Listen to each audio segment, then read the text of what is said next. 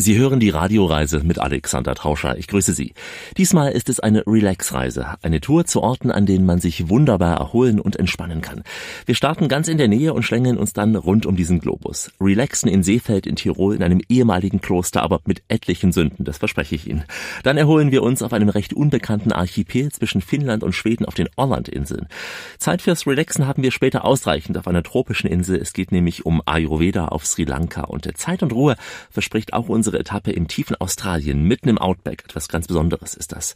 Und dann steigen wir aufs Schiff. Der Chefreporter von Onboard Radio, Thorsten Kass, ist wieder mal bei uns an Bord und erzählt uns, wo und wie er auf den Dampfern dieser Welt sich entspannt. Und am Ende lassen wir uns in der Toskana nieder. Wir laufen durch Florenz und wohnen ganz relaxed in Landhäusern mitten in der traumhaften Landschaft der Toskana. Also, das ist doch heute wirklich pure Erholung, pures Relaxing. Gleich geht's los und ich freue mich auf Sie.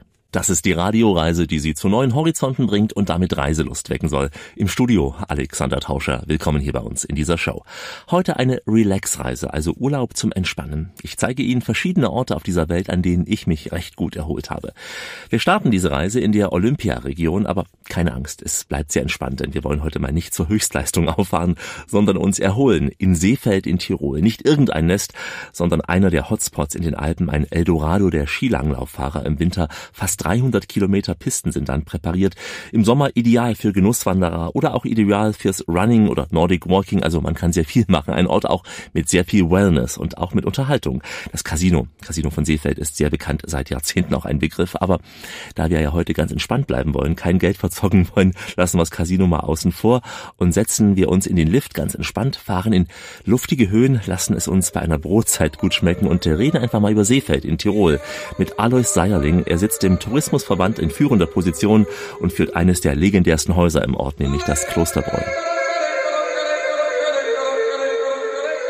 Ich sitze hier mit Alois Seierling auf einer Alm hoch über Seefeld. Es ist sehr, sehr heiß, obwohl es hier oben noch etwas kühler ist, aber auch hier oben ist es heute sehr heiß. Deswegen auch diesig und trotzdem sehen wir Schnee am Horizont auf den Bergen. Alois Seierling, äh, wo sind wir genau?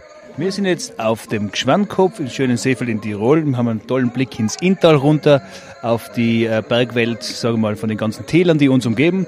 Und äh, ja, es hat fast 30 Grad, sehr schön, so kann der Sommer sein. Unter uns das Inntal und zum anderen sehen wir hier die gesamte Region Seefeld. Richtig, äh, wir haben einen Blick auf die fünf Ortschaften, die zu Seefeld gehören, zur Olympiaregion Seefeld. Das ist Leutasch, Reit, Scharnitz und Mösern, natürlich und Seefeld. Diese fünf Orte haben sich touristisch vereinigt unter der Olympiaregion Seefeld. Und da hat man natürlich einen schönen Ausblick vom Berg hier oben auf diese fünf Orte. Goethe ist ja eine alte Fundgrube. Es heißt, dass der gute alte Goethe auch mal hier gewesen ist und äh, über diesen Blick eben auch was geschrieben hat. Stimmt das? Ja, richtig. Also Goethe unter anderem und da gibt es ja auch den äh, berühmten Ganghofer. Also das sind, sagen wir mal, geschichtlich gesehen sehr interessante äh, Aspekte von Prominenten, die da waren. Angefangen hat aber alles mit Kaiser Maximilian, der hier sesshaft war, die ganzen Adelsleute, die zur Jagd nach Seefeld gekommen sind und äh, zur Sommerfrische. Also man ist nach Tirol gekommen und speziell nach Seefeld auf dieses sonnige Hochplateau auf 1200 Meter zur Sommerfrische, wie heute noch. Ist das schon immer so, dass Seefeld so ruhig ist? Ist das schon seit Jahrhunderten so der Kurort zum Entspannen? Äh, über 500 Jahre touristisch erschlossen. Damals waren es Pilger. Danach ist es übergegangen äh, eben in die ersten, die Sommerfrische gesucht haben. Und dazwischen waren es eben diese Adelsleute. Und jetzt kommen aus dem ganzen deutschsprachigen Raum der Großteil unserer Gäste. Im Winter auch ein paar Holländer, im Sommer auch ein paar Italiener. Es ist immer schön bunt gemischt und sage mal Urlaub für drei Generationen kann man hier äh, bestens verbringen. Also ich mag das ja, also diese Hochebene. Manche würden vielleicht sagen, es ist zu langweilig, diese Hochebene so. Da kann man nicht richtig kraxeln. Was meinen Sie? Das Schöne ist dieses Sonnenplateau zum Promenadenwandern, weil alles flach ist. Man muss keine Höhenmeter machen, um äh, wir, eine schöne Landschaft zu sehen. Man kann aber bis 2.500 Meter richtige Bergtouren gehen, aber die meisten Gäste kommen her, weil es schön flach ist und gemütlich zum Spazieren ist und einfach sehr, weil man kein Auto mehr braucht. Wenn man in Seefeld ist, kann man alles zu Fuß erreichen. Ich habe gehört, hier in Seefeld wird der Schnee im Sommer so gut versteckt gekühlt, dass er im Winter wieder rausgegraben werden kann. Äh, wie funktioniert das? Wir haben ein, ein Projekt von vielen, ist, äh, um Schneesicherheit zu garantieren, auch Snow Farming nennt sich das. Das heißt einfach, es wird im Winter ein Schneedepot produziert. Äh, das wird dann abgedeckt über den ganzen Sommer und im Herbst, kurz bevor der erste Schnee kommt, trägt man das auf, auf die Stellen, wo man es möchte und hat so äh, Trainingsloipen für die Nationalmannschaften, die ja in dieser Zeit im November äh, trainieren müssen für Weltcup und Weltmeisterschaften und da möchten wir die Rahmenbedingungen für diese Profis bieten, aber auch der Amateursportler kann es natürlich nutzen. Also Schneegarantie von 1. November bis 1. April. Also das heißt, der alte Schnee liegt dann unter dem neuen drunter, ja? Der alte Schnee, also der, der, dieser Snowfarming-Schnee, äh, ist äh, abgedeckt mit Hackschnitzel, das isoliert und danach wird er eben aufgetragen und wenn dann der Naturschnee draufkommt, äh, ist das natürlich überhaupt kein Problem. Der alte bleibt einfach drunter. Und das machen Sie hier alles, damit die Athleten, also die Wintersportler beim Training dann nicht unbedingt nach Skandinavien müssen? Das Ziel ist, die, die Athleten nach, äh, in die Olympiaregion Seefeld zu holen zum Trainieren eben im November, aber auch schon vor Weihnachten, Dezember, weil es natürlich auch medial interessant ist, wenn die Stars und die ganzen Prominenten äh, hier trainieren und aber auch der Volkslanglauf, sprich der klassische Gast, der sagt, ich möchte möglichst früh schon langlaufen gehen, kann das dann auch hier machen. Vor sind wir ja hier über so eine Art ja, englisches Stonehenge gelaufen, also Gräber, große Steine. Was war das genau, Alois? Äh, der Steinkreis ist mitten im Seefeld in einem großen Parkanlage und Wald- und Wiesenanlage mit Blick auf, auf den Ort runter. Und es sind praktisch die, äh, die zwölf Apostel plus ähm, symbolisch auch Jesus in Steinen dargestellt. Und da kann man einen kleinen Rundwanderweg machen, um eben die Geschichte, den Kreuzweg Jesu nochmal äh, zu erleben. Das ist ein, ein, ein kirchliches Monument, aber natürlich ein schönes Wanderziel auch zum Picknick machen und schön zum Anschauen ist es auch. Und daneben hatten wir Wiesen gesehen oder sagten Sie, das sind Wiesen, auf denen die Seefelder ihre ja, Pflanzen bewirtschaften können? Direkt hinterm Hotel haben wir einen Gemeinschaftsgarten und dieser Gemeinschaftsgarten äh, erlaubt einfach allen Einheimischen, wer möchte, auf unserem Grund ähm, kostenlos Gemüse, Kräuter, äh, Obst anzubauen, was ihm Spaß macht. Und wir machen das wie früher. Das heißt, äh, rein von der Ernte sind 10 Prozent äh, kann er freiwillig abgeben ans Hotel. Das ist praktisch dieser Zehnte. Diese äh, uralte Pacht, wie man das früher gemacht hat, ist im Prinzip ein Gag. Und die Familien schätzen sehr, weil wenn man keinen Garten und keinen Balkon hat und dann anbauen kann, sein Gemüse, das ist back to the roots und kommt sehr, sehr gut an.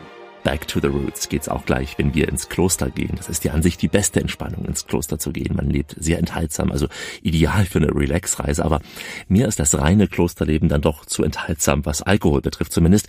Deshalb gehen wir gleich mal ins Klosterbräu und drehen ordentlich am Zapfhahn. Wir wünschen gute Erholung heute mit der Radioreise von Alexander Tauscher und dem Motto Wandern, Reisen, aus der Fülle leben, schauen, staunen, fernwärts streben, lieben, träumen, alles geben.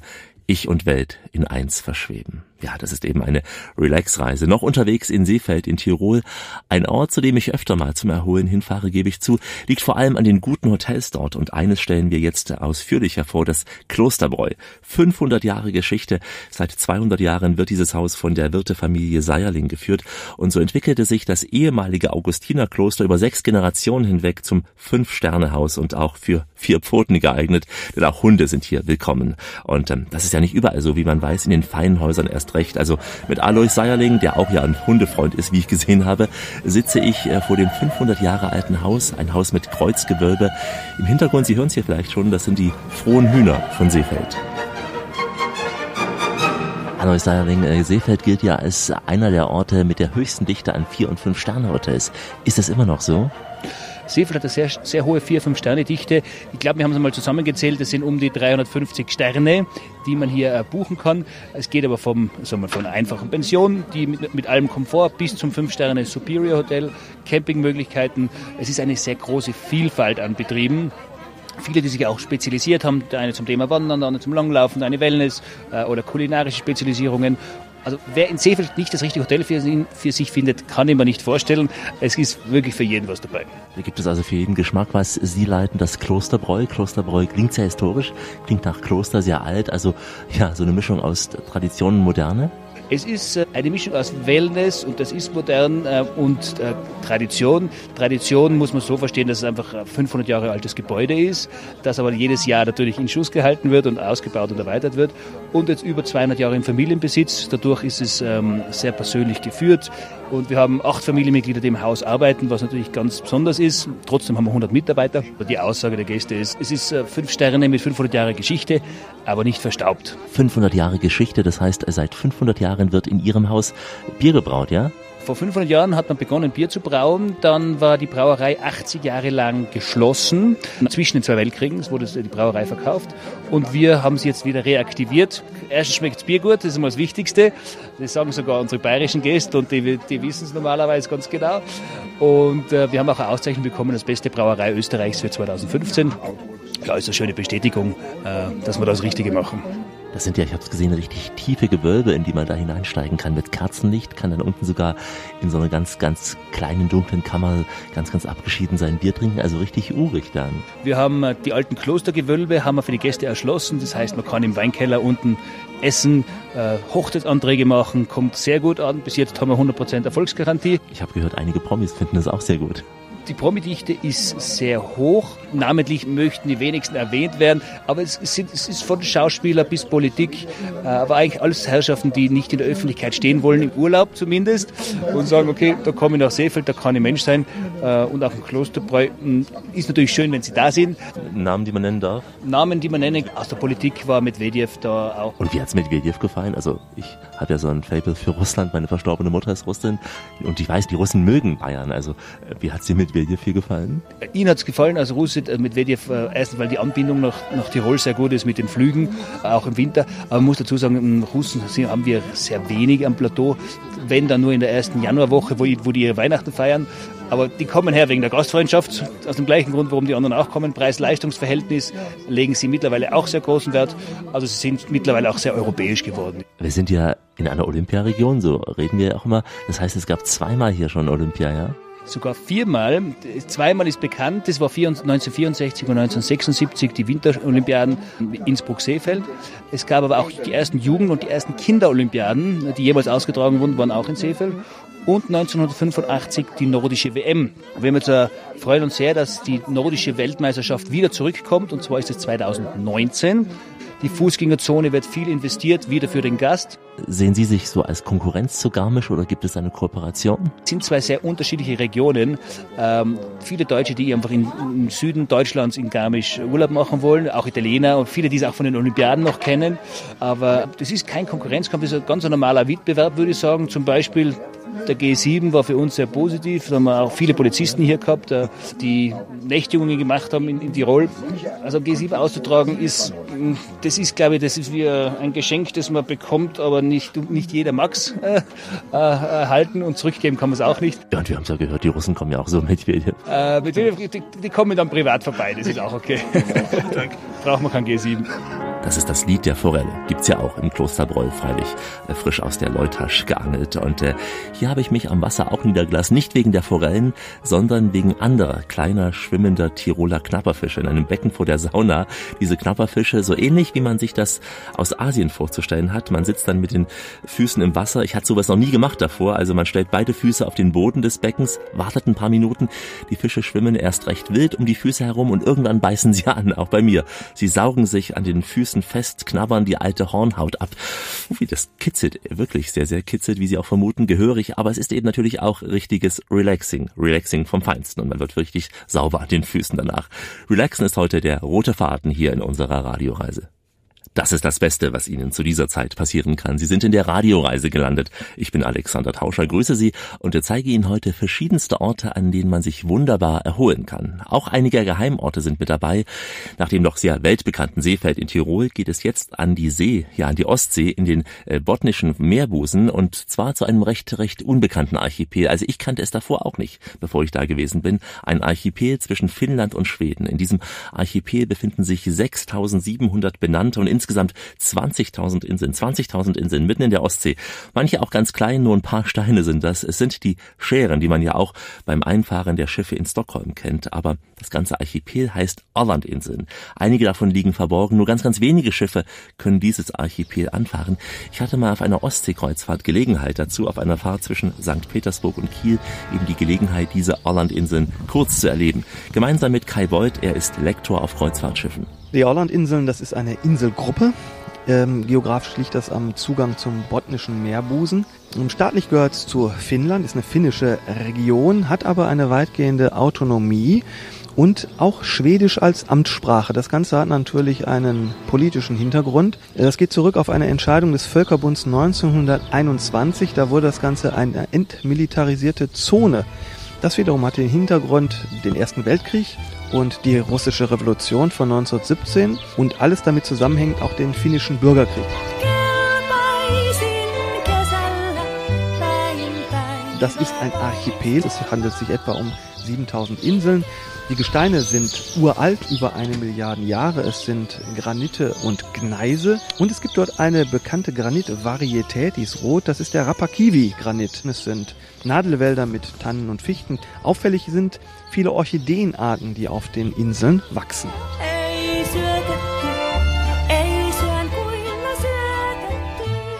Wenn man sich die Fauna anguckt, fällt der Seeadler auf. Den gibt es tatsächlich nach Wiederansiedlungen und das ist auch eine Besonderheit eben der Orlandinseln. Ja, diese Inseln sind eine der romantischsten Ecken, die ich an der Ostsee kennengelernt habe. Kiefern und Birkenwälder reichen hier bis ans klare, ruhige Wasser heran. Kleine Holzhäuser, die stehen verstreut im Wald und in den Buchten. Überall Sandboden, Sandstrände. Ich habe ein kleines Labozelt am Strand gesehen, in dem die Kinder eines Kindergartens spielten bei herrlichem Sommerwetter, bevor sie im Wasser planschten. Ja, Baden wird großgeschrieben hier. Eine der sonnenreichsten Regionen Skandinaviens sind die Orlandinseln. Die Ostsee erwärmt im Winter die kalten Nordostwinde und kühlt im Sommer wiederum die heißen Südostwinde Ostwinde ab. Aber es regnet hier auch sehr, sehr selten. Weniger zumindest als auf dem schwedischen oder auf dem finnischen Festland. Und selbst da ist ja nicht so viel Regen zu erwarten. Als ich dort war, ja, da war es ein wunderbar sonniger, wirklich sehr, sehr heißer Sommertag. Also wenn man hier Glück mit dem Wetter hat, dann kann man wirklich den schönsten Sommerurlaub genießen. Erst recht natürlich so Ende Juni, Anfang Juli in der Zeit der weißen Nächte. Und so habe ich es auch erlebt. Da ist es wirklich sehr, sehr schön, wenn es abends sehr lange hell ist. Ähm, da kann man dann, wenn man dann überfährt von Helsinki aus, diese Überfahrt genießen, auch äh, die untergehende Sonne entlang der Küste. Das war natürlich auch wirklich diese untergehende Sonne, die niemals so richtig untergeht. Das war relaxing vom Feinsten. In der Kreuzfahrt, die wir jetzt machen, ist Helsinki auf dem Programm im Routing nach St. Petersburg. Wir haben in Helsinki, abgesehen von den europäischen Einflüssen, doch eine russische Prägung, insbesondere was die Architektur angeht. Das Ganze basiert darauf, dass eben Anfang des 19. Jahrhunderts Alexander I. Helsinki zur Landeshauptstadt gemacht hat. Damals wurde dann auch der Weiße Dom geplant, die Universität geplant. Umgesetzt wurde das durch den Berliner Karl Ludwig Engel bis 1840. Es handelt sich dabei um neoklassizistische Bauten. Und es gibt diverse Ähnlichkeiten auch mit St. Petersburg. Und deswegen hat man Helsinki immer ganz gerne auch als Filmkulisse für russische Städte verwendet. Vanhan noidan kasalla kaikki ovat yhtä. Kaikki, jotka kohdataan, dieser weiße Dom ist die St. Nikolai-Kirche, sehr, sehr interessante Kirche, allein schon aufgrund ihrer Optik, dass sie sehr weiß ist vor dem blauen ja, Himmelshintergrund, wenn man das Glück hat, dass keine Bewölkung da ist. Also das macht schon eine ganze Menge her. Liegt auch relativ nahe dann auch am altstädtischen Bereich, den wir auch sehr gut dann zu Fuß erreichen können. Man kann sich die Esplanaden anschauen und gar nicht weit entfernt von diesem Ensemble ist die alte Markthalle, ist der Marktplatz und wiederum nicht weit davon entfernt, etwa 15 Minuten Laufzeit, ist man in einem Bereich der Neustadt, wo eben auch die ganzen Shoppingcenter sind, die Geschäfte sind, Designerviertel sind. Riemuiten kuljen kuin kuningas mä oisin, maantiellä herra on. Diesen Ohrwurm haben Sie erkannt, oder? Ja, das war der lachende Vagabund, aber hier aus Finnland, nicht der Bergmann von uns. Äh, für mich war diese Ostseekreuzfahrt durch Nord- und Osteuropa ja eine der schönsten, erholsamsten Reisen auch der ganzen Jahre. Die vielen Landgänge, auch die unterschiedlichen Kulturen, das gute Essen an Bord, ja, die netten, zum Teil skurrilen Menschen auch an Bord. Eine Seefahrt, die ist lustig. Und äh, bei uns geht's heute gleich nochmal um Schiffe, später noch hier bei uns in dieser Radioreise. Heute erholen sich Ihre Ohren, denn das ist die Relax Radioreise mit Alexander Tauscher. Grüße Sie. Jetzt auf einer Insel, die steht für Erholung und Entspannung. Es ist, wie sie sich nennt, die Perle im Indischen Ozean, Sri Lanka. Viele Deutsche zieht es auch wegen einer besonderen Heilkunst dahin. Es ist die Rede, na klar, von Ayurveda. Inzwischen bietet ja fast jedes gehobene Wellness-Hotel bei uns auch Ayurveda an, aber nirgendwo, denke ich, nirgendwo auf der Welt wird diese Praxis eben so gut beherrscht wie hier in Sri Lanka. Ayurveda heißt übersetzt Lebensweisheit oder auch Lebenswissenschaft. Es geht um physische, mentale, emotionale und auch spirituelle Aspekte. Und ähm, in Sri Lanka macht man ja solche Kuren meistens etwas länger, also zwei, drei Wochen Minimum. Und das vor einer traumhaften tropischen. Kulisse. Weißer Strand und Palmen, oft ein menschenleerer, breiter Strand und das Wasser, naja, fast badewannenwarm. Was soll ich Ihnen dazu noch sagen? Ich habe mal in so eine Ayurveda-Kur hineingeschnuppert, in einem großen Ressort in Baduva. Dr. Danista Pereira, der erste Arzt und berät hier die Mediziner im Ressort. Most of the tourist people who are coming to Sri Lanka, they have the image that uh, Ayurveda is providing some massage therapy. Nun, die meisten Touristen, die nach Sri Lanka kommen, die haben die Vorstellung, dass Ayurveda nur aus Massagen besteht und ein paar pflanzlichen Medikamenten vielleicht und dass das Ganze in schönen Hotelresorts stattfindet. Aber Ayurveda ist etwas anderes. Es ist eine Art der Lebensform. Es vermittelt das gesunde Leben. Es ist eine Wissenschaft der Lebensführung, so sage ich es immer. Es versucht auch zu vermitteln, wie man in einem guten Verhältnis zur Umwelt lebt, wie man Gesundheit aktiv fördern kann.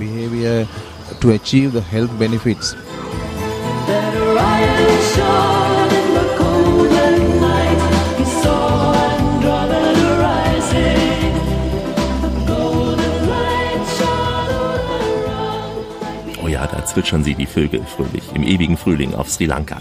Diese Ressorts sind oft sehr, sehr großzügig gebaut. Die Häuser stehen da oft auch weit verstreut, sodass man wirklich viel, viel Ruhe hat. Die braucht man auch bei so einer Ayurveda-Kur, denn die nimmt ja zunächst mal dem Körper eine Menge Energie, bevor sie auch noch viel mehr Energie hinzugibt. Man spricht bei Ayurveda von unterschiedlichen Temperamenten oder auch Lebensenergien und gemeint sind da Vata, das ist unter anderem Wind und Luft, Pitta steht für Feuer und Wasser und Kappa steht für Erde und Wasser. Die Temperamente, die kommen dann je nach ähm, ayurvedischer Vorstellung auch in jedem Organismus vor. Und je nachdem, was für ein Typ sie sind, dominieren dann ein oder zwei dieser Temperamente. Also wenn sie eher feurig sind, dann wissen sie, was sie da zu nehmen haben. Deswegen ähm, wird während einer Ayurveda-Behandlung auch die Ernährung entsprechend umgestellt. Und äh, deswegen finden die Gäste auch diese Begriffe wie Vata, Pitta, Kappa oft auch am Buffet, so vor diesen Gerichten stehen als Schild. Da stehen dann so in Tonkrügen die entsprechenden Gerichte. Nihar, ein Koch in einem Ressort in Beruvala, führt uns mal über sein Buffet. Also damit haben wir erst den braune Zwiebelsuppe vorbereitet, zweitens den äh, ungeschälten roten Reis oder Naturreis. Und danach haben wir als Gemüse verwendet also Soja, auch vegetarisch, und dann äh, Karotten mit äh, Bohnen als Gemüse.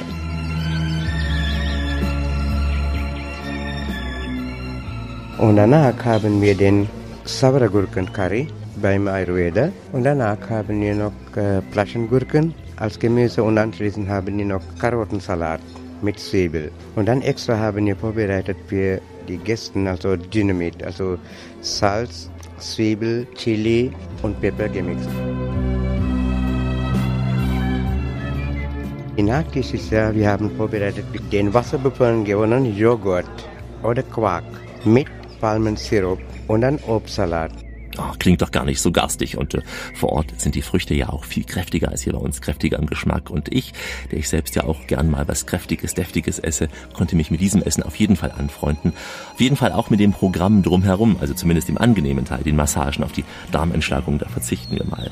Genossen haben es auch Tilly aus München, die hier mit ihrem Mann den Urlaub verbringt. Wir sind das erste Mal da und äh, seit genau 14 Tagen hier und sind also sehr begeistert. Das erste Mal Ayurveda, das erste Mal Sri Lanka und wir haben überhaupt keine Erwartungen gehabt und es war alles wunderschön. Immer wieder überrascht, wie mir auch alles bekommt und alles Essen. Es ist sehr vorzüglich. Ich schlafe jetzt schon viel besser nach 14 Tagen und es geht mir wirklich gut.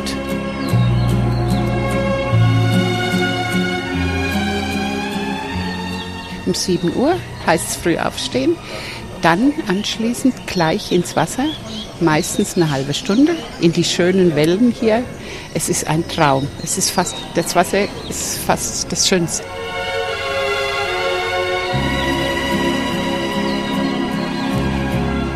Ölgüsse auf die Stirn, 20 Minuten warmes Öl ganz langsam über die Stirn gefahren und dann anschließend eineinhalb Stunden Ruhe, damit das Öl durch die Haut in die Poren und wohl auch gedacht für die Nervenzellen. Ach ja, allein schon vom Zuhören wird man hier ganz relaxed und fühlt sich reif für die Insel. Ayurveda auf Sri Lanka, eine Station auf unserer heutigen Relax-Radioreise. In Farbe und Stereo auf den kurzen und ultrakurzen Wellen und im Web auf der App. Das ist die Radioreise mit Alexander Tauscher. Grüße Sie. Heute eine Reise zum Entspannen. Relaxing Places all over the world. Jetzt ein großer Sprung übers Wasser. Von Sri Lanka geht es nach Südosten. Stundenlang über den Ozean fliegen wir ans andere Ende dieser Welt, nach Australien und dort nochmal ans Ostende in den Bundesstaat Queensland. Bekannt für das Naturwunder Great Barrier Reef, aber wir gehen mal dorthin, wo es ganz trocken ist, im Gegensatz zum Riff und zwar auch noch sehr ruhig, ins Outback. Fast einen ganzen Tag lang bin ich mit dem Zug Spirit of the Outback vom Bahnhof in Bundaberg bis nach Longreach gefahren und kam dann in dieser endlos verträumten Halbwüste an, am Thompson River.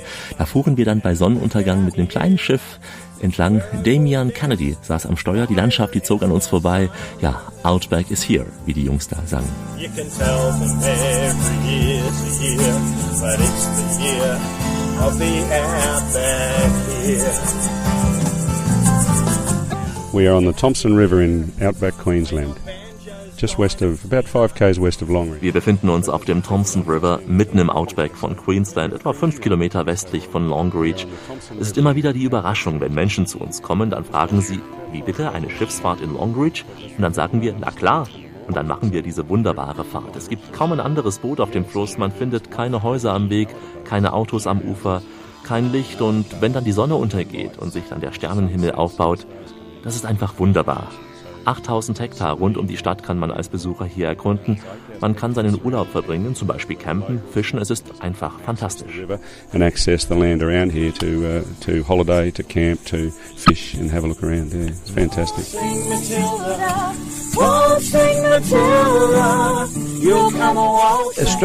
Wenn Australier im Ausland sind, in Übersee, dann stimmen sie ganz oft spontan diesen Song Waltzing Matilda an. Das ist so wie bei Ihnen sicher auch ein deutsches Volkslied. Waltzing Matilda, die heimliche Hymne des Outbacks. Wir tranken ein Glas guten australischen Wein, sahen die untergehende Sonne, ein roter Ball über diesem roten Sand, Gesteinslandschaft hier auch. Es ist ja meist auch flaches Land. Einige Hügel gibt es da, Weideflächen auch, vor allem aber eine Landschaft so mit Gebüsch, mit Bäumen und Sümpfen, inklusive ähm, mancher giftiger Tiere. Und diesbezüglich bin ich ein absoluter Angsthase, muss ich gestehen. Als unsere Gruppe vom Bus aus da eine giftige Schlange sah, war ich mal für kurze Zeit nicht sehr entspannt. Auch als wir so im Camp ankamen in Carisbrooke Station, da standen drei schöne Holzhütten und da stiegen wir aus, mussten auch nochmal kurz schauen, ob es Schlangen gibt, aber es gab ja keine. Wirklich die absolute Ruhe, Entspannung hier. Man müsste sagen, in the middle of nowhere. Der nächste Ort ist Winton, etwa 80 Kilometer entfernt, wobei Winton eigentlich ein Dorf ist mit einem Pub und das ist schon Luxus im Outback, ein Pub da. Einmal die Woche fährt Charles Pillard aus dem Outback nach Winton, kauft dort für seine Familie Lebensmittel ein, denn Charles lebt als Farmer in Carisbrooke Station und hat hier neben seiner Familie auch noch andere Lebewesen zu betreuen, und zwar Schafe und Rinder, sonst eben nichts nichts als Outback hier, also Wildlife. Und eben dieses Leben im Outback kann man als normaler Tourist erleben. Urlaub ohne Luxus, aber eben mit dem Luxus, die absolute Ruhe zu haben und damit auch entspannen, relaxen.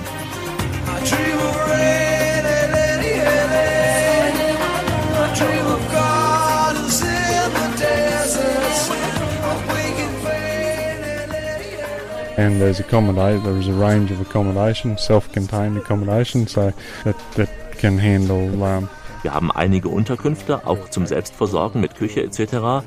Also das können zwei Menschen sein, bis hin zu einer Gruppe von maximal 20.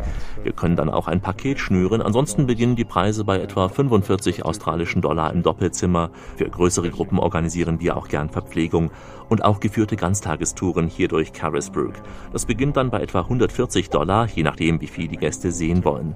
Es gibt ein paar Gebiete hier, die kann der Gast auch selbst mit seinem Fahrzeug erkunden, aber in anderen ist das nicht möglich, denn das sind auch kulturelle Schätze hier, etwa Aborigine-Kunst. Das müssen wir bewahren. Hier kann man dann nur mit einer geführten Tour durch. Ja, das Outback-Gefühl, was soll ich sagen, das ist äh, was ganz Besonderes, was ganz anderes. Es ist die große Weite und es ist diese unendliche Ruhe auch hier. Like the feeling that you get, um, it's just totally different to anything you've experienced because it's just the big wide open spaces, the peace and quiet. Ja, die große Ruhe, das Nichts und dennoch ist es sehr, sehr viel hier im Outback in Australien. Das ist der ideale Urlaub für die Backpacker auch, die einfach mal aussteigen wollen, so mit dem Zug von Ost nach West fahren wollen. Ich traf da zwei deutsche Backpacker und zwar am Strand von Agnes Water in Queensland. Ben aus Ravensburg und Tobias aus Nürnberg. Beide sahen wirklich recht gut erholt, recht relaxed aus. Ben war äußerlich schon richtiger Australier, blonde, lässige Haare, durchtrainierter Körper und braun gebrannt. Also das ist wirklich das, was man sich so als jungen Australier vorstellt und er war wirklich sehr entspannt im Interview. Man reist von dem Ort zum anderen, da wo es einem gefällt, von Hostel zu Hostel, trifft Leute. Ja, ich bin jetzt schon vier Monate hier, fast fünf, bleib noch einen Monat da. Wir haben uns in Sydney getroffen, also ich bin allein los und wie viele hier auch. Man trifft so viele Leute. Ja, mit ihm und noch ein Mädel aus Kanada reisen wir jetzt zusammen rum.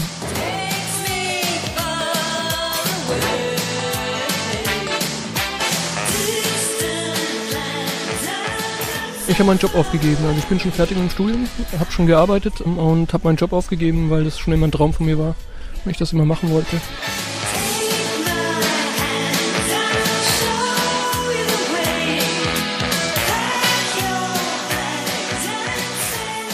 Ich habe in Melbourne angefangen, ich war eigentlich schon fast überall. Also ich bin jetzt seit fünf Monaten da.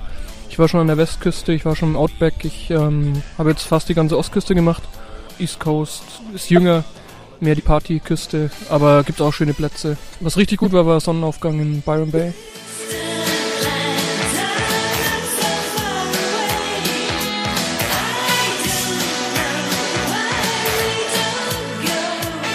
Distant lands are not so far away. Es sind knapp 24 Stunden, die man mit dem Flugzeug bis ans andere Ende dieser Welt braucht. Wenn man einen guten Platz hat im Flieger, kann man bereits da auch mit dem Relaxen beginnen. Wenn nicht, dann vielleicht ja spätestens im Outback in Australien. Der Bundesstaat Queensland hat aber natürlich noch viel, viel mehr zu bieten. Traumhafte, endlose Strände von Brisbane bis hoch nach Cairns, äh, bis in die tiefen Tropen Australiens. Ein Land, ein Kontinent hier, umgeben ja nur von Wasser, umgeben von großen Ozeanen. Und das ist auch das Stichwort für die nächste Etappe, denn dann geht es um gute Erholung auf dem Meer und dazu kommt gleich der Schiffsexperte an sich, Thorsten Kassel, Chefreporter von Onboard Radio hier zu uns. Wie immer an dieser Stelle auf Weiterhören. Richtet auf eure Lauscher, denn hier spricht der Tauscher. Der Alexander grüßt sie alle miteinander und wünscht auf diese Weise eine schöne Radioreise. Heute das Thema Erholen, eine Relax-Reise. Und da ist nun einer bei uns, der sieht meistens sehr erholt aus, weil er weiß eben, wie man sich und wo man sich gut erholt. Auf dem Wasser zumindest. Nicht im Tretboot, sondern auf den Dampfern dieser Welt. Ich freue mich sehr, dass Thorsten Kassel wieder mal Zeit für uns gefunden hat. Er ist Chefreporter von Onboard Radio und übernimmt nun hier bei uns das Steuern.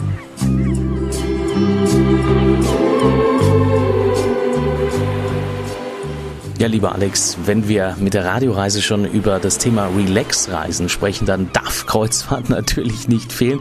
Generell schon mal ein Hinweis, den Fehler macht leider der eine oder andere.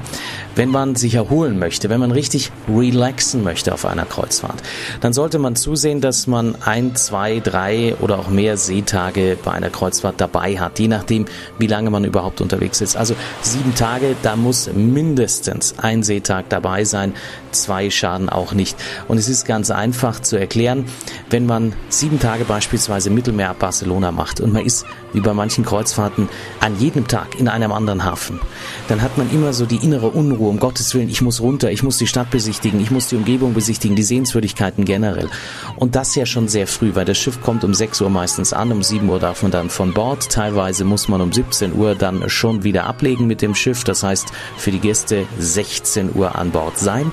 Da ist ein sehr geringer Zeitraum dazwischen und da kommt fast ein bisschen Stress auf. Das ist natürlich positiver Stress, aber richtig relaxen kann man dort nicht. Und deswegen ein bis zwei Seetage, Mittelmeer, wunderbar.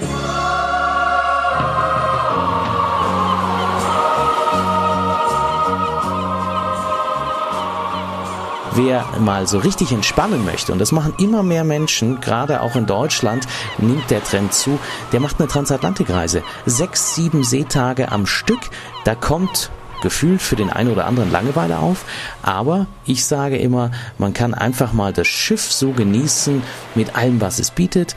Man kann morgens lange schlafen. Man hat nicht den Stress, dass man denkt, um Gottes Willen, ich verpasse irgendetwas. Wenn auf dem Schiff beispielsweise ein Tanzkurs tagsüber angeboten wird, den kann ich an dem einen Tag machen. Wenn ich es da nicht schaffe, dann mache ich es halt am nächsten. Und das finde ich auch schon recht entspannend.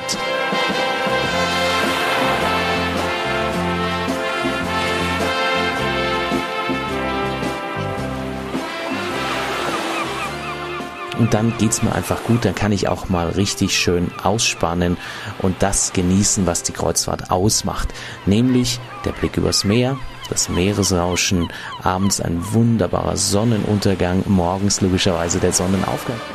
Ich vermute mal, Ihnen geht's genauso wie mir.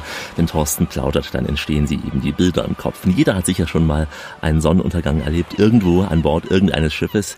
Ich erinnere mich zum Beispiel an eine Überfahrt von St. Petersburg nach Helsinki während der weißen Nächte. Da ging die Sonne am Horizont fast nicht unter. Es war wirklich immer ein roter Ball am Horizont zu sehen. Ein ganz besonderes Licht abends auch auf der Ostsee. Thorsten Karste hat solche Momente sicher unzählige Male erlebt. Nicht nur auf einem Schiff, denn er kennt sie fast alle. Die kleinen und großen Pötter, die über die Meere schiffern und er geht deswegen mit uns mal ein paar der Hauptreedereien jetzt durch.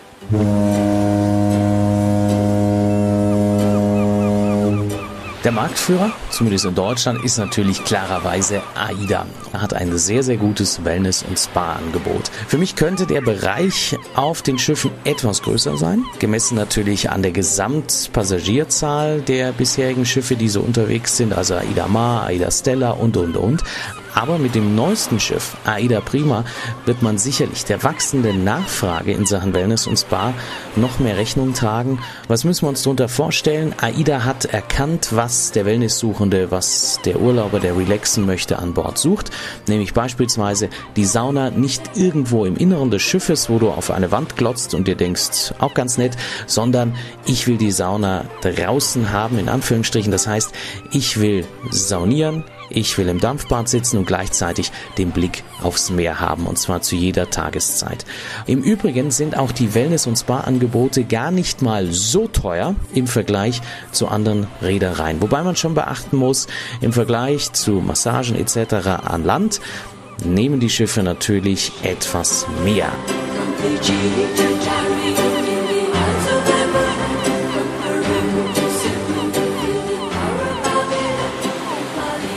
Wenn wir alphabetisch weitergehen, dann fällt mir die amerikanische Linie Celebrity Cruises ein. Man selbst hat einen Fünf-Sterne-Anspruch.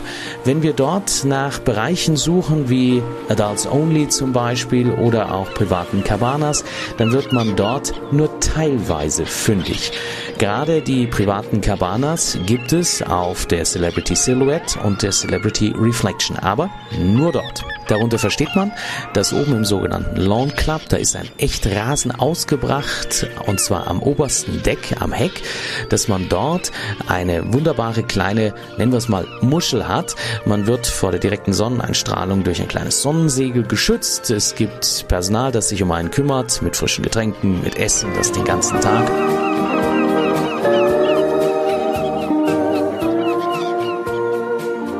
Wellnessangebot gibt es natürlich auch, aber man hat lange gebraucht, um zum Beispiel den Standard von AIDA zu erreichen.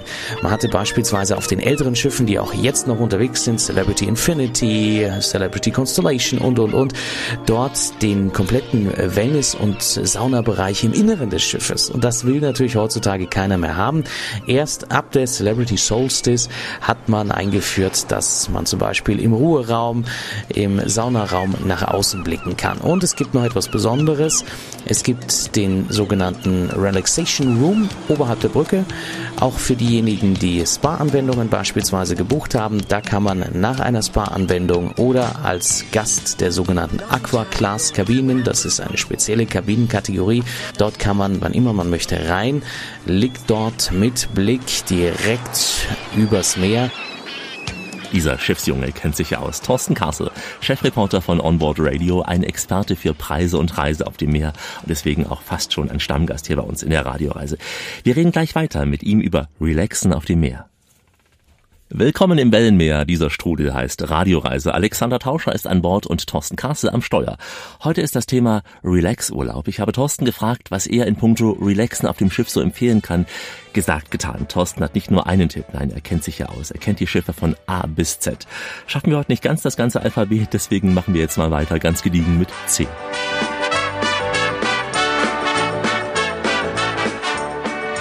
Natürlich bestens bekannt, weil die Preise recht günstig sind. Das ist Costa.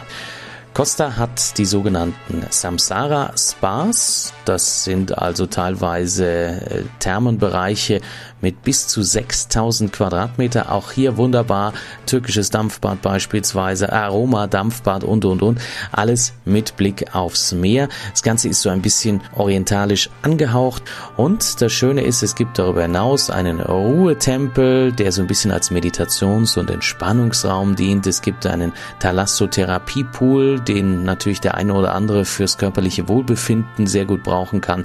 Es gibt sogar auf den meisten Schiffen ein eigenes Teehaus mit Teezeremonien, die da vollzogen werden. Und mein persönliches Highlight sind immer die Zubereitungen der ayurvedischen Tees. Persönliche Rückzugsgebiete auf Costa, da muss man leichte Abstriche machen, das ist klar. Aber wie immer gilt auf jedem Schiff, bei jeder Reederei, wenn ich wirklich mal Ruhe haben möchte. Man bekommt das Essen auf die Kabine geliefert, man kann dort gerade bei etwas hochwertigeren Kabinen sich natürlich auch wunderbar auf dem Balkon sonnen. Also ich denke da an Junior Suiten aufwärts. Oder man hat Glück, so wie ich seinerzeit auf einer Ostseekreuzfahrt. Das war schon gegen Ende der Laufzeit einer Reederei. Das Schiff war nicht mal zur Hälfte besetzt. Da gab es wirklich sehr viel Platz, auch auf dem Sonnendeck. Aber klar, es ist nicht unbedingt das selbst Ziel einer Reederei, das Schiff nur halb voll zu besetzen. Im Gegenteil. Als ich dann so auf dem Sonnendeck mal einen halben Tag lang im Hafen faul rumlag, da habe ich von Bord aus die großen Schiffe beobachtet, über die Thorsten gleich als nächstes spricht. Richtige Giganten der Meere, wie ich zumindest fand. Holland America Line gehört im Übrigen zum Weltmarktführer Carnival Cruise Line ist aber deren 5-Sterne-Marke. Hat sehr unterschiedliche Schiffe, von den kleinen ganz intimen bis zu den richtig großen. Ich denke da an die New Amsterdam und und und. Spezifisch sind richtig große Cabanas an Deck zu finden, teilweise echte Familiencabanas und auch ein Adults-Only-Bereich. Dort auf eine sehr kleine Anzahl an Gästen begrenzter Bereich an Deck mit Sonnenliegen, mit Wasser, mit persönlichem äh, Butler-Service, nennen wir das jetzt mal. Also Pool-Butlers sind da eben unterwegs. Wer möchte, der kann im Trubel der anderen Gäste sich bewegen, kann bei irgendwelchen Poolpartys dabei sein. Wer das alles nicht will, wer einfach auch an Deck ein bisschen Ruhe haben möchte, der ist in diesen speziellen Rückzugsbereichen sehr, sehr gut aufgehoben.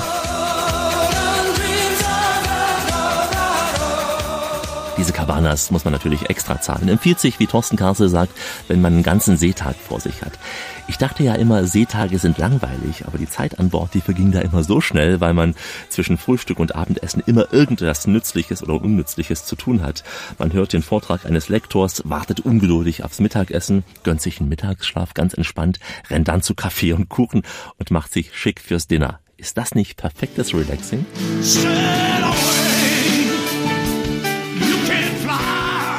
MSC-Kreuzfahrten, auch das ist natürlich einer der ganz, ganz großen Player, was das Kreuzfahrtgeschäft angeht. MSC hat natürlich immer an Bord eine sehr hohe Anzahl an Gästen. Das heißt, hin und wieder gibt es Probleme, die freie Liege zu finden, was auch gerade im Urlaub für ein bisschen Stress sorgt, klar. Vom Kopf bis Fuß hat er sich eingeschmiert, hat alle Sonnencremes und Bodylotions ausprobiert. Er wird nicht braun,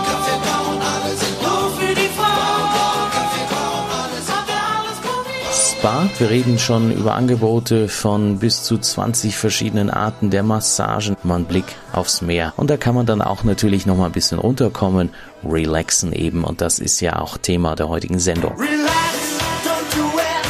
Ganz genau, die Relax Radio Reise. Ein gutes Stück mit dabei heute Thorsten Kassel, der Chefreporter von Onboard Radio. Jetzt noch mit den letzten Buchstaben für heute. Nach MSC bleibt uns natürlich der Blick auf Norwegian Cruise Line, auch eine der ganz großen Kreuzfahrtsreedereien weltweit mit der Norwegian Getaway und Breakaway, die man hat bauen lassen in der Meierwerft in Papenburg. Dort gibt es, und das ist eine Besonderheit, am Heck ein Adults-Only-Bereich. Das heißt, ich habe eben nicht die Lautstärke von Familien um mich herum. Wenn ich die nicht besonders schätze, bin ich da richtig aufgehoben. Eine Einschränkung gibt es in diesem Adults-Only-Bereich am Heck. Dort gibt es eine große Leinwand, zumindest auf der Getaway und der Breakaway. Da werden dann entsprechend am Abend zum Beispiel äh, Filme gezeigt, Movies, Under the Stars, wie es so schön heißt. Tagsüber äh, ist dieser Bildschirm auch hin und wieder an und strahlt Dokumentationen aus oder ähnliches, so sei es einfach nur Musik und ein paar Bilder. Das muss man mögen, klar.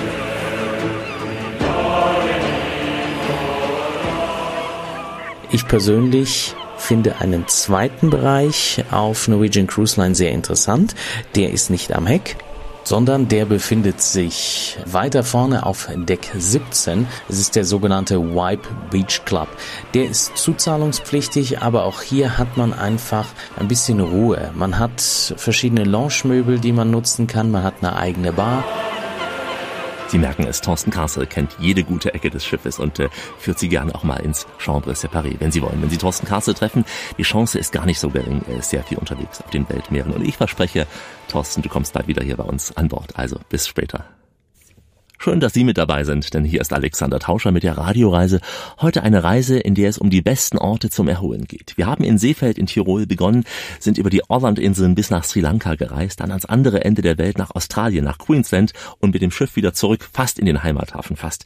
Es gäbe ja noch so viele Orte auf der Welt, wo man sich wirklich bestens erholen kann, wo man die Seele baumeln lassen kann, wie es oft so schön im Werbeprospekt heißt. Eigentlich ein abgedroschener Satz und dennoch gibt es eben Regionen, da kommt fast jeder ins Schwärmen und Träumen und so eine Region haben wir jetzt noch für Sie, die Toskana.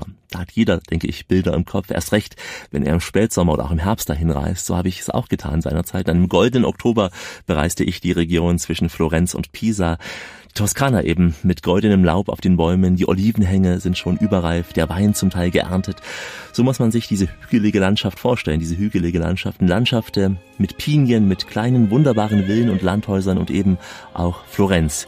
Reiseführerin Valentina Grandi steht mit mir im Park Bovoli mit dem wirklich vollen Panoramablick über Florenz. Boboli Garten ist einer der ältesten Gärten Europas, was später zum Vorbild wurde für viele andere Gärten in Europas. Denken Sie an Versailles, Schönbrunn, Sanssouci. Also in Europa wollten herrschende Familien was Ähnliches haben wie die Medici hier in Florenz. Und der Garten drückt die Idee der Renaissance aus, wo die Natur sich geometrisch zeigt, um also die schöne Harmonie zwischen dem Mensch und der Natur auszudrücken diese Harmonie. Ja, Florenz, man nennt die Stadt auch das italienische Athen, wegen eben der kulturellen Bedeutung von Florenz. Äh, von der Dynastie der Familie Medici war ja bei uns im Rundgang bereits die Rede und äh, viele weitere große Namen waren in der Zeit der Renaissance in Florenz. Leonardo da Vinci zum Beispiel auch oder Michelangelo sind nur zwei Beispiele. Auch der große Wissenschaftler Galileo Galilei, der wohnte hier als Hofmathematiker in den Palästen eben der Medici.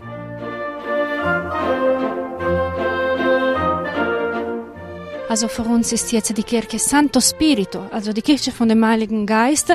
Das ist die Kirche, die Brunelleschi für die Agostinianer gebaut hat und was Bernini später für die schönste Kirche der Welt bezeichnet hatte, mit dem schönen Glockenturm von Baccio d'Agnolo aus dem Anfang des 16. Jahrhunderts. Und hier sehen Sie den Arno uns gegenüber, die schöne Kathedrale von Florenz, Santa Maria del Fiore mit der Kuppel Brunelleschi, mit dem schönen Glockenturm Giottos.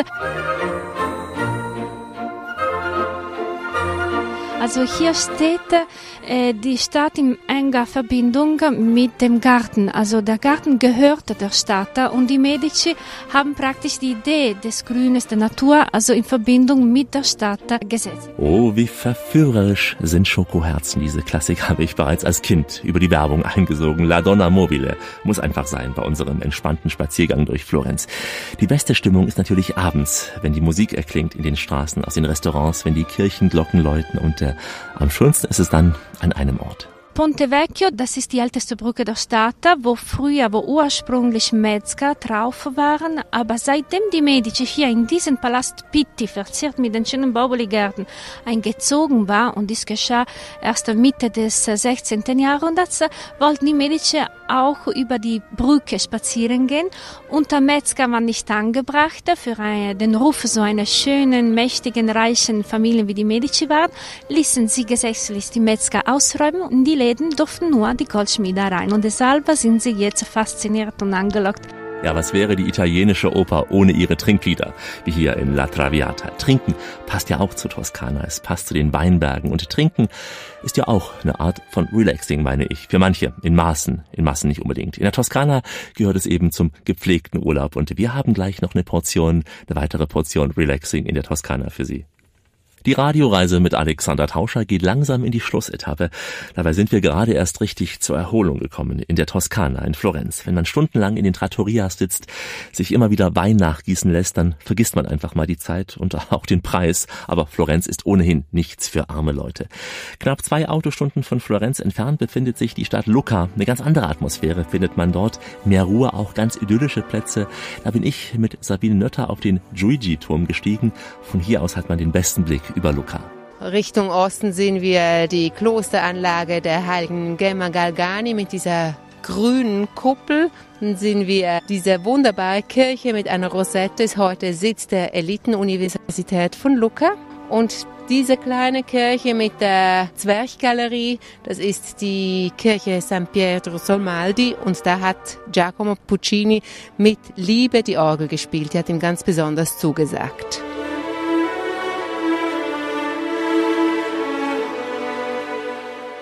Wir befinden uns im Moment in Camigliano, das ist eine Teilgemeinde von Capanori, und zwar in der Villa Torrigiani, die heute im Besitz von der Familie Colonna ist. Barockstil umgebaut, hat eine wunderbare Gartenanlage. Die Gartenanlage ist zum Teil noch, also wirklich typischer italienischer Garten, wie das im 17. Jahrhundert also mit französischer Beeinflussung modern war. Aber ein Großteil dieses Gartens ist im englischen Stil im 19. Jahrhundert ganz neu angelegt worden, so nach der neuen Mode, die von Elisa Bacciocchi Bonaparte hier im Fürstentum Lucca eingeführt worden ist. Der schönste Urlaub in der Toskana ist, wenn man wirklich inmitten der Toskana wohnt. Entweder in einer vermieteten Wohnung in den Städten oder auch in einem Landhaus im Grünen. Es gibt da tausende wunderbare alter Landhäuser, die als Ferienhäuser inzwischen vermietet werden. Oft Häuser mit tiefer Geschichte, wie zum Beispiel die Villa Notrice. Sie liegt vor den Toren von Florenz auf den Hügeln des florentinischen Chianti-Weins. Chianti, ja, das ist Musik in den Ohren der Weinliebhaber. Paolo Zozzetze, der ist der Eigentümer. Allora, siamo periodo alto medioevo, periodo di Dante. Das Haus das entstand im Mittelalter zu Dante Alighieri's Zeiten. Dieses Haus wurde errichtet äh, als Schutz äh, gegen die anderen Städte, vor allem auch äh, Arezzo. Und das Haus wurde das Brot gemacht, die Militärleute zu ernähren. Deshalb auch der Name Nutrice, Ernährung. Vicino a Firenze voleva guadagnare territorio e guerra. Solche großen Häuser bucht man am besten in der Gruppe, denn das macht dann am meisten Spaß, da zu wohnen. Muss man eben auch auslosen abends, wer mit dem Kochen dran ist, aber das macht ja im Urlaub auch ohnehin mehr Spaß als zu Hause. Erst recht in Italien mit den ganzen Zutaten, die man auf den Märkten kaufen kann. Man kann in so einem Ferienhaus aber auch den Koch ganz bequem hinzubuchen, den Maestro. So etwas bietet zum Beispiel Anna Maria Cervini als Besitzerin der Villa Maestosa ihren Gästen an. Das Haus liegt in der Nähe von Pisa, in dem Ort, der fast schon den verführerischen Namen Castelfranco di Sotto trägt. Klingt nach Risotto, ja. Via, via, vieni via di qui. Niente più ti lega Le persone, gli ospiti che, de, della casa eh, potranno avere. Es gibt äh, zwei oder drei Frauen, die verschiedene Mahlzeiten vorbereiten können. Contenuto, diciamo, abbastanza contenuto. It's wonderful, it's wonderful. It's wonderful. Diese Frauen, diese Köchinnen sind richtige italienische Mamas. Stehen in der Küche, bereiten die Pasta frisch vor. Also von diesen Mamas muss man sich einfach mal kulinarisch verführen lassen. Und wenn Sie die Markise nicht nur vor Ihrem Fenster als Sonnenschutz wollen, sondern auch noch als Gastgeberin, dann sollten Sie in der Residenz Manzi in der Nähe von Lucca wohnen. Benedetta Manzi trägt noch diesen alten Adelstitel Markise. Oder man wohnt eben direkt im pulsierenden Leben der Toskana, wie zum Beispiel in einer Wohnung mit dem Namen Saviero, mitten in Florenz. Unser Guide Michele hat uns mal die Räume gezeigt. Ne.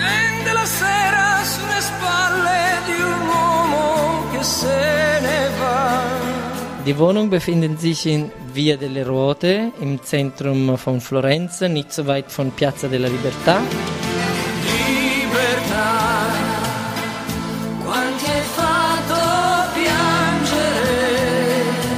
Libertà. Wenn die Freiheit schon so schön besungen wird, dann möchte man doch einfach frei nehmen, sich die Freiheit nehmen, in die Toskana zu reisen oder auch zu den anderen Orten dieser Relax-Reise.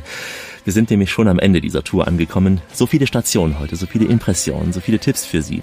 Wenn Ihnen das etwas zu schnell ging, kann ja passieren, dann kann es auch sein, dass Sie etwas später zu unserem Weg hinzugestoßen sind, zu diesem entspannten Weg. Dann können Sie sich zurücklehnen, eine Relax-Reise ganz entspannt nochmal als Podcast hören unter www.radioreise.de, wann immer Sie wollen, wo immer Sie wollen. Machen Sie es gern auch so wie unser Stammhörer Rudi Bayer aus München. Er sitzt vor dem PC, hört die Sendung, hat ein gutes Glas Wein gleich am PC stehen, wie er sagte. Ich glaube, es war am Gardasee, wo er sich die Flaschen gekauft hat.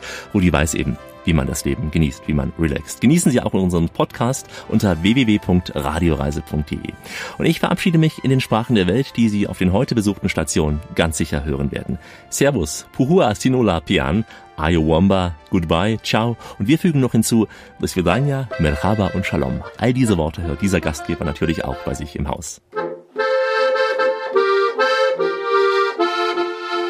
Ja, servus, mein Name ist Alois Seiling, komme aus Seefeld in Tirol und ihr hört die Radioreise mit Alexander Tauscher. Viel Spaß! Servus, für Gott und auf Wiedersehen sage ich auch. Alexander Tauscher bin ich, habe die Sendung wie immer recherchiert und produziert, hoffentlich zu Ihrem großen Pläsier. Bleiben Sie schön reisefreudig, denn es gibt noch mindestens 1000 Orte in dieser Welt zu entdecken. In diesem Sinn, wie immer, bis bald.